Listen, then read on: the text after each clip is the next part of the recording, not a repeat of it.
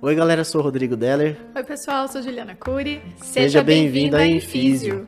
Tema de hoje, da intenção ao movimento. Juliana Cury, o que, que a gente vai falar hoje? É, então... Intenção de quem? E o A movimento de de- quem? Perfeito. A gente estava discutindo um tempo atrás sobre essa questão da, da intenção, de como que isso interfere nos nossos tratamentos, né? E aí a gente começou a fazer algumas perguntas. Eu achei muito interessante algumas que a gente fez, até deixei anotado. Por que, que a gente busca tanto compreender o nosso paciente, o indivíduo que chega pra gente? Né, Aí vem aquela conversa, né? A gente estuda, lembra que o fisioterapeuta trabalha com o movimento, né? Reabilita o movimento, melhora o movimento, previne que o movimento piore, enfim, né?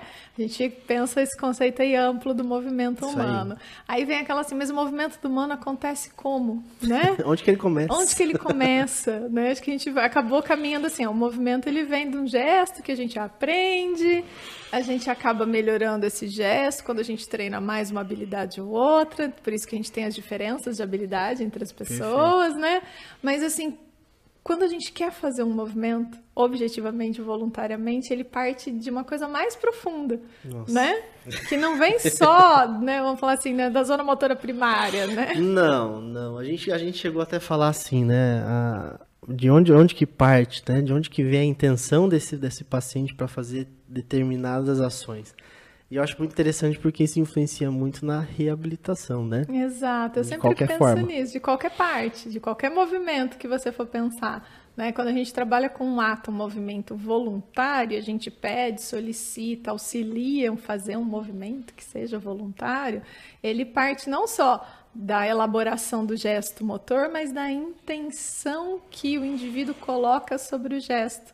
Isso tem a ver com o componente emocional, comportamental, porque às vezes ele tem medo de fazer porque vai doer As experiências que ele né, já as teve, né? experiências que ele já teve fazendo. Então, a intenção que ele coloca para elaborar o gesto e aí sim realizar os movimentos articulares, né, contrações, etc, etc. Eu acho que, que, que, que é aquilo que eu- às vezes eu tento observar no paciente. Muitas vezes ele consegue fazer, mas ele não acredita que pode ou tem medo de fazê-lo, né? Eu vejo É. isso muitas vezes. Ele, eu tenho medo que vai doer. Não, já doeu tantas vezes, né? É, e a gente vê, assim, na, na reabilitação, normalmente, é, o paciente ele está numa fase muito boa, onde ele já pode realizar aqueles movimentos que foram da lesão, né? Vamos dar um exemplo de esporte. E aí a pessoa chega e fala assim, mas eu tenho muito medo de me lesionar de novo da mesma forma. E aí entra nosso papel, né? De conduzir essa pessoa, de orientar essa pessoa, de fazer o possível para que a gente possa retirar o medo de realizar aquilo. E é um trabalho que nem sempre é tão rápido e simples, né? Exato, porque às Isso vezes a é gente não importante. conhece, é, porque na física a gente tem essa dificuldade às vezes de olhar e entender Uhum. o gatilho que segura ou impede esse movimento de acontecer. Essa questão mesmo do indivíduo, né, da intenção dele, dele estar bloqueando realizar aquele movimento. Por exemplo, na parte respiratória é interessante, Uhum. porque a respiração é algo vital, Se né? não respira, não vivo, né? Exato, é algo que está relacionado a estar vivo. Isso é muito profundo para o ser humano, né? É. Então, dificuldade para respirar mexe com esse medo, medo de morrer, né? É o medo da É profundo, morte. né? O medo da morte. É algo muito profundo para o indivíduo. Então, quando ele tem falta de ar ou ele tem dor para respirar e quando ele precisa fazer uma inspiração profunda, algumas pessoas não conseguem porque elas bloqueiam o movimento. Elas travam, travam o ombro, travam aqui o externo, as algumas travam aqui glote, fecha, Meu né? Deus. Então os pacientes vão travando a cervical. Então é interessante de observar que um movimento tão natural que é respirar, que é um movimento tão vital que é respirar, às vezes a gente não consegue deixar a respiração acontecer. Então além de você trabalhar a força, melhorar os pulmões, enfim, da Uhum. parte da reabilitação de pulmões e pulmonar, você ganhar a capacidade de fazer um gesto amplo, uma respiração livre, né? Então, Sim. às vezes eu observo, é, eu vou observando com os pacientes não só é, o movimento pelo movimento, mas como isso está acontecendo, o gesto, a intenção, a fisionomia e as, vamos dizer assim, né, a, a, aquelas adaptações, adaptações, que o paciente vai fazendo, Muito as compensações que ele vai fazendo durante os exercícios de reabilitação pulmonar, mas para tentar ir melhorando e soltando isso, deixando esse movimento mais harmônico, essa respiração mais livre, junto com o exercício que é prescrito para o problema dele, né? Porque eu vejo que às vezes eles falam assim, nossa, foi. Consegui. Consegui. é, você né? pode conseguir. E aí, aí parece que é. Liga uma chave, né? Ele perde esse medo, ele dá uma desligada nessa paralisação.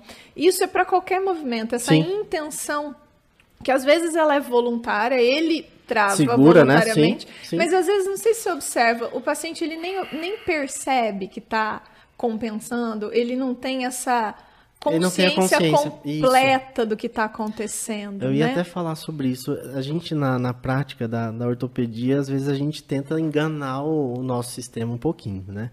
Então, por exemplo, você tem lá um paciente onde você tem que ganhar uma, uma amplitude de movimento porque eu tô com uma capsulite adesiva.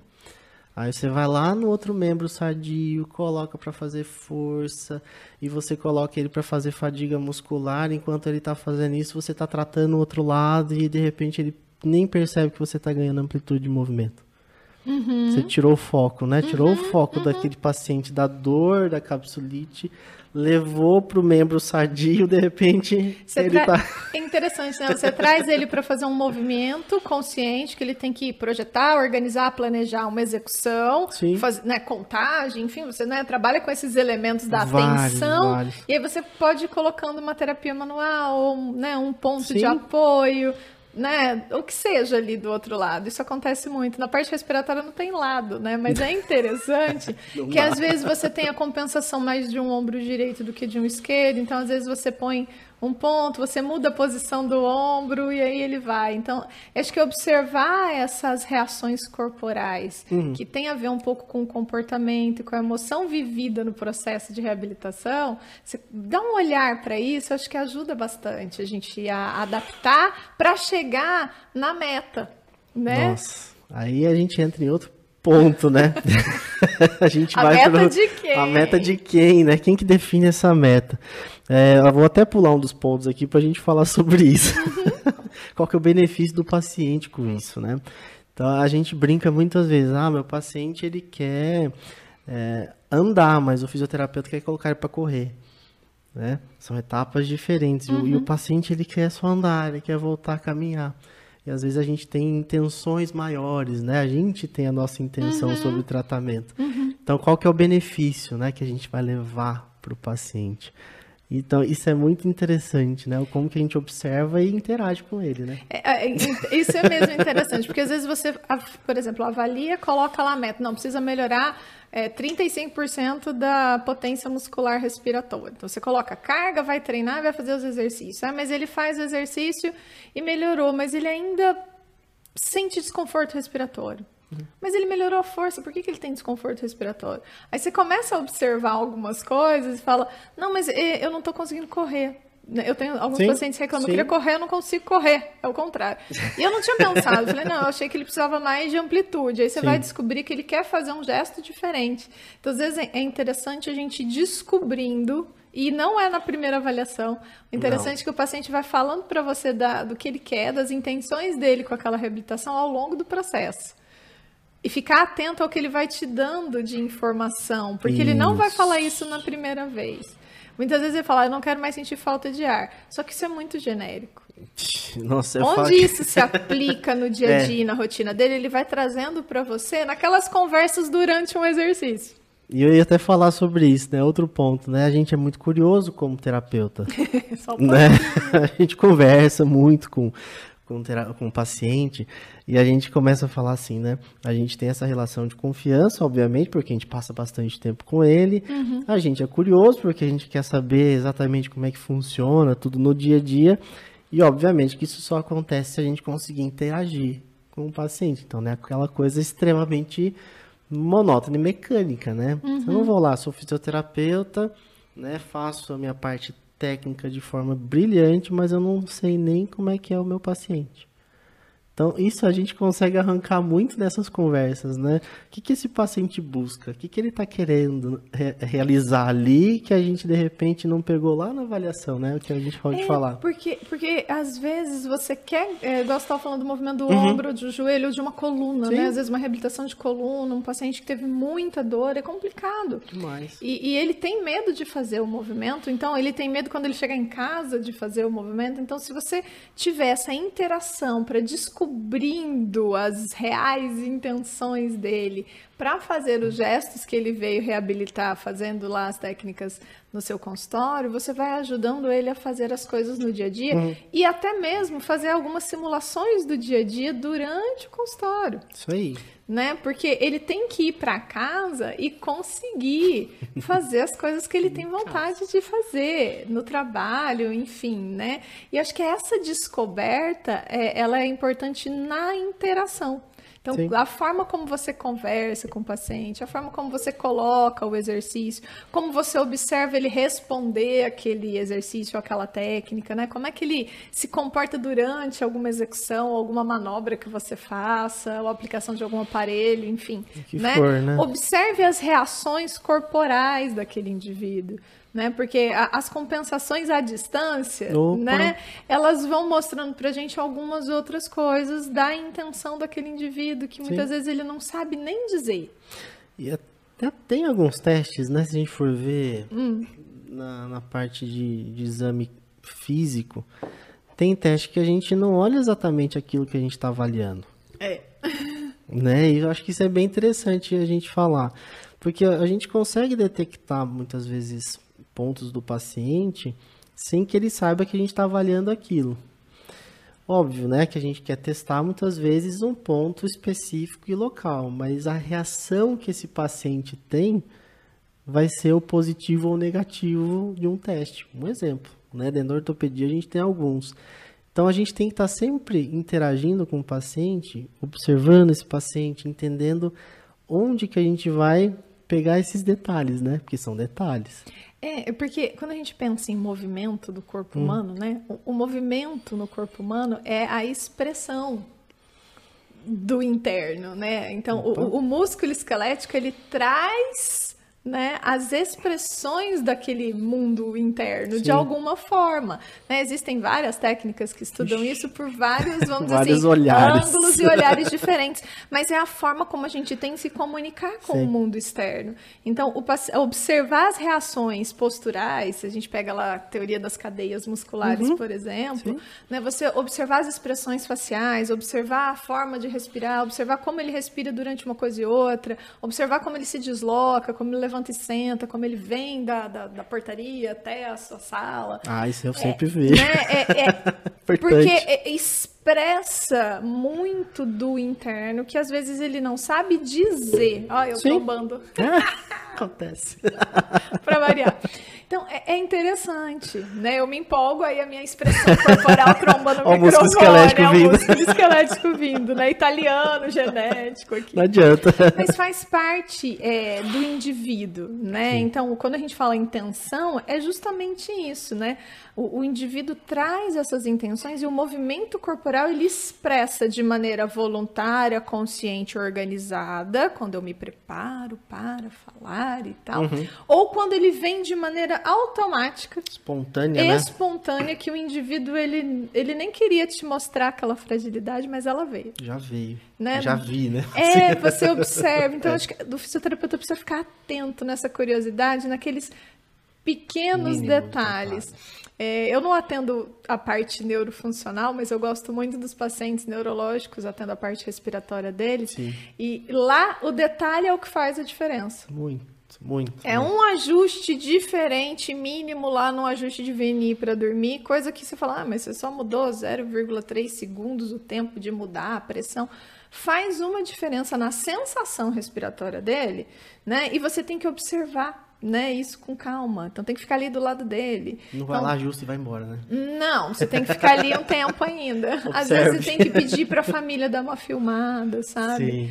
então sim. esse tipo de coisa você precisa estar tá olhando. Então olhar essas, esses pequenos ajustes, os pequenos detalhes, às vezes é mais importante para poder corrigir um, uma grande amplitude, ou corrigir um ajuste de um ombro, ou corrigir uma postura de coluna, que você precisa de grandes músculos quando Sim. você acha o pequeno primeiro.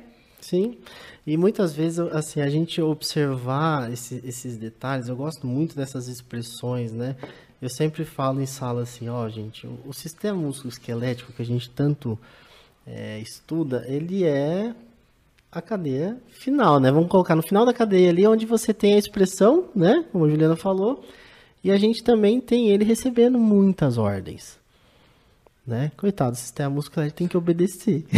Eu não é? falo é? isso quando eu dou aula de controle motor e fisiologia. Eu falo, gente, o neurônio motor que está lá na medula, lá no segmento medular então. da medula, né, soltando o, o, o axônio para o nervo periférico, coitado. coitado. Ele é aquele que tem 500 mil pessoas mandando nele, ele tem que juntar todas as informações recebidas de todas as áreas né, corticais que afetam o movimento. Sim e para decidir qual vai ser o padrão de disparo sobre o músculo. Ai, ai. Então, Coitado. Ele, ele, ele, ele é né, a, a é. saída, ele é a referência Sim. final da expressão. Sim. Mas a expressão de um gesto, ela é muito profunda das áreas que controlam o nosso movimento. E eu, eu falo muito sobre isso porque quando a gente vai tratar o sistema músculo-esquelético, a gente não pode esquecer de onde vem esse comando, né?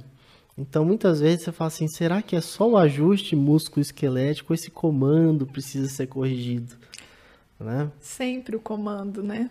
Coitado, a caixinha de comando, eu falo, a nossa caixinha de comando ela tem que estar sempre na nossa, no nosso foco, né? Porque senão a gente fica muitas vezes, não vou falar perdendo tempo, mas olhando para o lado talvez errado do tratamento, né? Onde você pode buscar as informações lá no nosso centro de comando, falar assim, Vamos ajustar esse comando aqui, vai ficar melhor. E o mais interessante é que é, a, é, eu gosto de lembrar da neurofisiologia alguns pontos assim, mas só para né, sim, exemplificar. Sim. O comando neuromotor, né? Então, saindo do sistema nervoso central e indo para o músculo esquelético é um neurônio só. É o neurônio que saindo da medula e vai. E vai embora, né? É ele que ele recebe o resto recebe, lá de sim. cima, mas dele para o músculo é uma via né, rápida de ajuste até. Ela pode ser modulada muito rapidamente, porque é um neurônio muito veloz.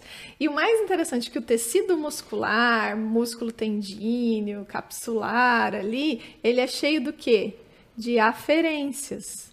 Então, ao mesmo tempo que ele é a saída, ele também, né? Ele vai, ele consegue devolver lá para cima o que foi de resposta. Eu falo assim, às vezes a área, às vezes a área primária planejou uma coisa, mas a área de controle ali mais profunda fez outra, e aí o centro cortical não sabe disso, né? Ele vai ficar sabendo quando vier a aferência difuso, OTG, aqueles outros sim, sensores locais sim. todos ali, né? É muita informação. E o mais legal é que essas informações são muito velozes. Esses receptores musculares sensoriais, né, o músculo tendíneos ou de partes moles, eles são, do, são neurônios muito velozes, são os mais velozes. Então, do mesmo jeito que a eferência vem, a aferência do que veio volta muito rápido e esses ajustes vão acontecendo e a grande maioria deles acontecem de maneira inconsciente. Muito bom. Aí e aí a, a gente, tem que, a gente tem que achar os. E às vezes o ponto de ajuste, você tem que dar consciência do ajuste. Às vezes existem técnicas que trabalham com ajustes que não são pelas vias conscientes. Ah. Que você vai achar ajustes nas vias inconscientes. Mas aí não é a minha área de trabalho. Mas a gente encontra isso encontra. em algumas técnicas. Encontra. Você achar esses pontinhos ali para estimular, desbloquear, bloquear, não sei nem como é que fala, mas é, é nesse, nesse é nível, é nesse assim. ponto. A gente trabalha, por exemplo, né, dentro da microfisioterapia, a gente consegue observar um pouco disso, né? Lógico que talvez não tão claro quanto, mas a gente consegue entender de onde vem algumas, algumas dessas disfunções ou desses bloqueios, né? E aí você tem que reorganizar ou reinformar o organismo do paciente. Uhum. Isso também é inconsciente. Uhum. E aí fala assim, tá, né? Volta para a terra, né? Mas é porque muitas vezes a gente não consegue, ou a gente às vezes muito, até consegue trazer isso de volta, porque o paciente possa entender alguns gatilhos, né? Que a gente falou lá no começo. Então, quais são os gatilhos que, que fizeram que, que hoje, né, depois de 20, 30 anos, você tem esse tipo de resposta.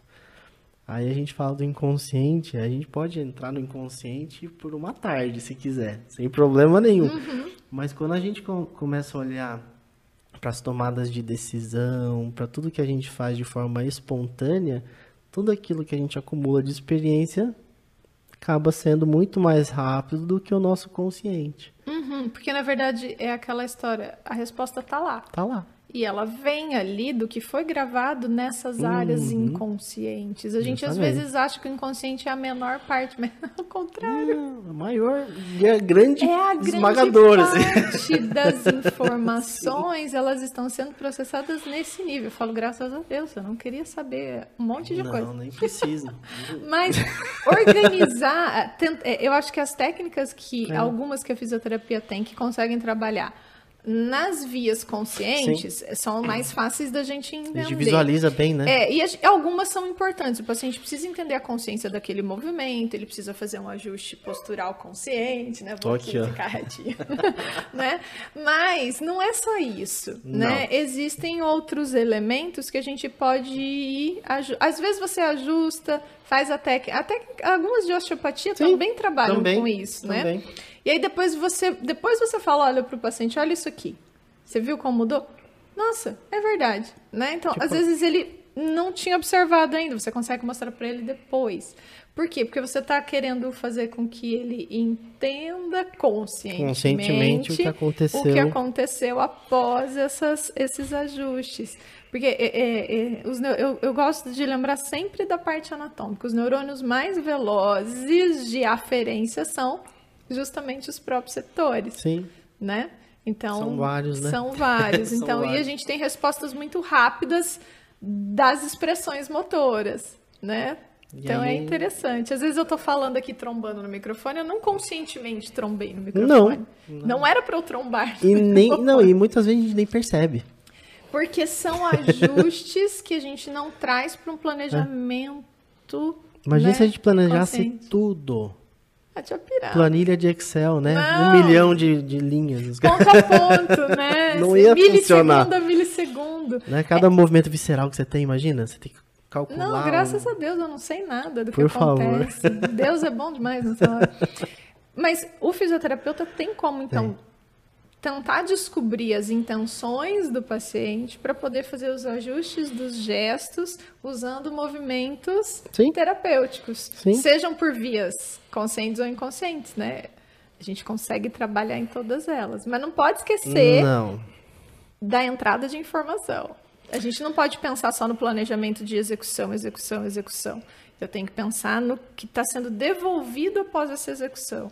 Né? Então, o fisioterapeuta, por exemplo, planeja lá um exercício para uma rotação de um ombro lá, de uma capsulite, ele precisa aumentar o ângulo. Então, adianta eu trabalhar só a execução do movimento, ele tem que abrir o ombro até 90, 95, 100, 120. Não é só a, a saída. Não. É, né? é o que aquela via está trazendo de informação durante a execução. Sim. Se ele está fazendo, mas ele está tendo dor, então qual é o ajuste que ele faz para dor? Então eu tenho que corrigir isso. Se ele está fazendo, mas está tendo um bloqueio num determinado ângulo, numa, num eixo de rotação, então vou ter que fazer um ajuste ali.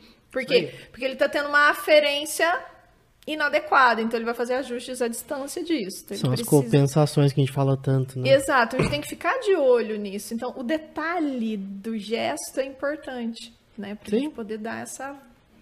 E aí a gente entra em outro ponto, né? Talvez o último que a gente separou hoje. Que o, prato- o protagonismo do tratamento é sempre do paciente.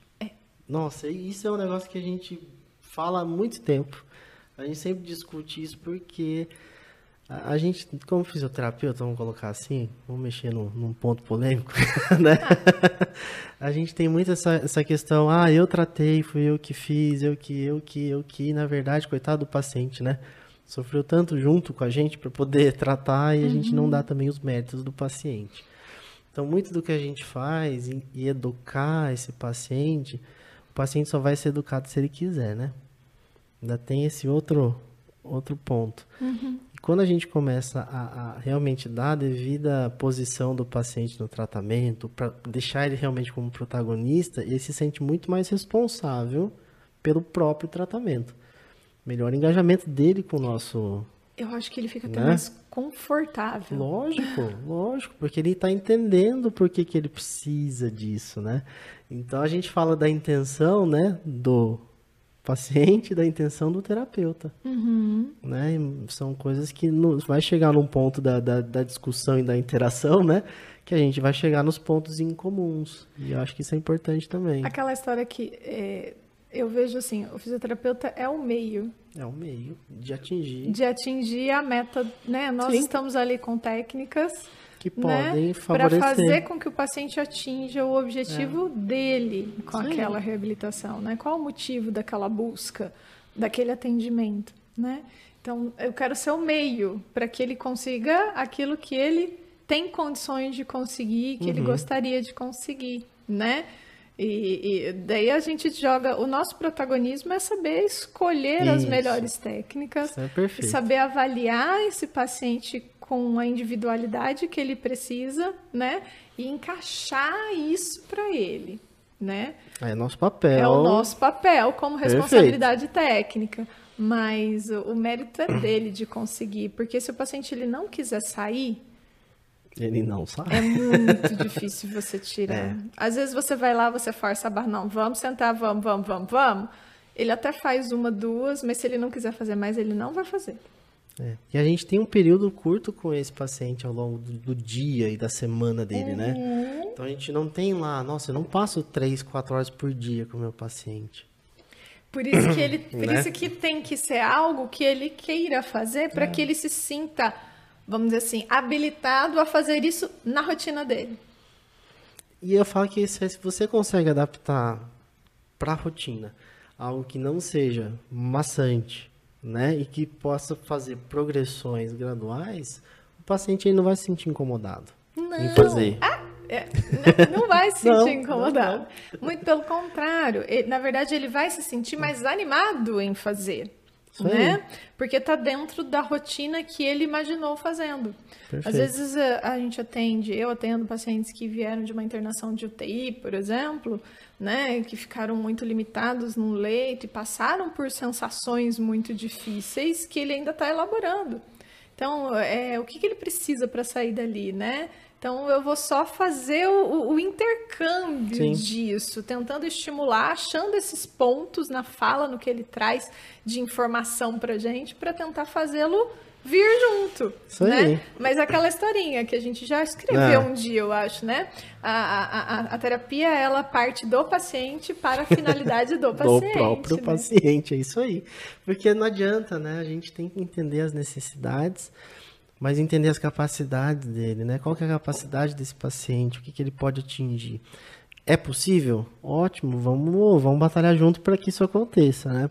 Então a gente precisa realmente ter o paciente sempre próximo da terapia, né? Vamos colocar assim. E isso vai favorecer muito o próprio paciente. Né? Então a gente não pode ficar muitas vezes pensando que ah, eu vou passar isso para o meu paciente porque é o melhor para ele. É, mas quais etapas eu preciso construir para que ele alcance Exato. isso? Exato. Exato. Como que eu faço para ele entender é... que esse aqui é um caminho terapêutico para ele que eu posso oferecer para ele? Isso aí. Né? Então ele também tem que entender, mas não adianta só impor. Não. Muito pelo, é, ao contrário, ele tem que ele, ele, tem, que vir junto. Ele tem que vir junto. que vir junto. Se a gente só empurrar, a gente vai empurrar ele até quando? Não, é, é assim? não vai, né? não, não, não vai. dá. E, e, e, dividir esses ganhos, né? Eu falo assim, a, as etapas, ah, eu tenho que atingir o objetivo X, mas para atingir aquilo lá, eu preciso dividir ele em cinco etapas. Etapa 1, um, 2, 3, o paciente vai entender. E depois que ele vê cada etapa, ele fala, nossa, tem um processo acontecendo aqui para acontecer o movimento X. Exato. Pronto, ele vai entender. Então, quando ele atinge a primeira parte, comemorar, né? Ele precisa comemorar sempre. Sempre, sempre comemorar. Atingiu cada etapa, ele vai chegar e falar assim, agora alcancei. Ótimo. Não, então... e fora que assim, né? Isso faz com que você, uh, ele se anime a, a, continuar. E às vezes ele muda a própria meta, que eu acho ótimo. No meio do caminho, né? Hum, quando, né aquele paciente, por exemplo, que morria de medo de correr e de repente -huh. fala, não, vou, vou, vamos, não, vamos correr. Eu vou dar um exemplo de uma paciente. É, era um medo de, de movimentar-se de uma forma geral, né? Então tinha dores, tinha várias queixas e de repente eu recebo uma foto dessa paciente de uma corda. Eu vou começar a pular corda. Falei, Olha só. Meu Deus, que legal, né? Porque você fala, gente, para quem tinha medo de realizar movimentos básicos, Pois é. de repente ela manda foto, vou começar hoje. Falei, olha, é uma vitória. Nossa, Sim. mas também, principalmente do paciente. Sim, é isso, né? A Coragem. fisioterapia para trazer. Quando a gente fala que é para melhorar a qualidade de vida, é nesse sentido, do paciente poder ter escolhas nessa É, vida. e, né? e não é qualidade de vida do jeito genérico que eu falo, Não, né? é do jeito bem específico, Bem específico e daquele, até profundo. daquela muitas vezes. pessoa, exatamente. Então é, é muito interessante. Então a qualidade de vida ela não se resume a, a- a se sentir bem somente, né? Não. Tem muita coisa que a gente pode. Eu falo que é conseguir se superar. ali, né? Superações. Aquela intenção que ele vem, às vezes não é aque- aquela que ele vai embora. Na alta. Não. E aí que é melhor ainda. Se a gente conseguiu fazer ele, né, seguir de uma maneira melhor, né, missão cumprida. Compridíssima. A minha intenção era essa. É, e, princípio, e né? a intenção do paciente, como você fala, vai mudando ao longo do tratamento, porque ele também está conseguindo superar cada uma das etapas e ele está se vendo né, capaz de E melhorar. às vezes se descobrindo. E descobrindo. Coisas que ele não tinha experimentado fazer. Um outro exemplo, uma outra paciente já. É, chegou, falou assim, vou começar a lutar boxe. Já deve ter seus 60 e alguns anos. Aham. Falei, boxe aos 60. Excelente. Até hoje nem eu fui tentar, né? Imagina. De repente chega, fala assim, vou começar a lutar boxe. Falei, olha aí. Então, e no começo do tratamento era só para melhorar uma dor lombar. Uhum. E ela foi, foi, foi, e eu já faz um monte de coisa. Então, assim, né? Lógico, pacientes diferentes. Mas a gente vê que são objetivos, né? Iniciais e o que, o que tá almejando agora, depois de Pois muito, é. né? E nem, nem, nem tá, tá em tratamento mais, mas manda uma mensagem no WhatsApp, Sim, porque, é, né? Ela fala assim: olha só, né? tô aqui. Tô aqui, tô conseguindo fazer tal coisa. Eu Falei, isso aí, perfeito. Ah, eu- é isso que deixa, acho que a gente vai ficando feliz, né? No fim, Ah. né? A gente vai vendo e fala, nossa, a gente até não imaginaria. Você imaginaria que essa senhorinha te mandar uma foto dela no Não, box? imagina. Né? Do mesmo jeito que eu digo, eu já recebi paciente que falou, estou correndo. Legal. Nossa, Como assim, né? como assim? Chegou aqui que nem andava. Entendeu? Morria de medo. Então a gente tem mu- muita coisa que a gente vai vendo no dia a dia que eu falo assim, né? A gente chegou nesse tema pensando um pouco nisso tudo, né? Que a gente já vinha observando e a gente começa a, a entender que as nossas intenções e as intenções do paciente tem que estar Tem que funcionando tá- ali tem. como uma engrenagem, né? Nós precisamos trazer o paciente para aquilo que ele precisa, mas nós precisamos também entender o que ele quer. A gente precisa achar um Um ponto de equilíbrio, essas né? intenções ali. Um ponto de equilíbrio. Muito bom. É isso aí. E eu acho que se deixar a gente fala mais sobre isso, mas a gente deixa para outro episódio, Deixa né? pro próximo episódio, né, pessoal? Pessoal, até o próximo episódio. Obrigado por ficar aqui com a gente até agora.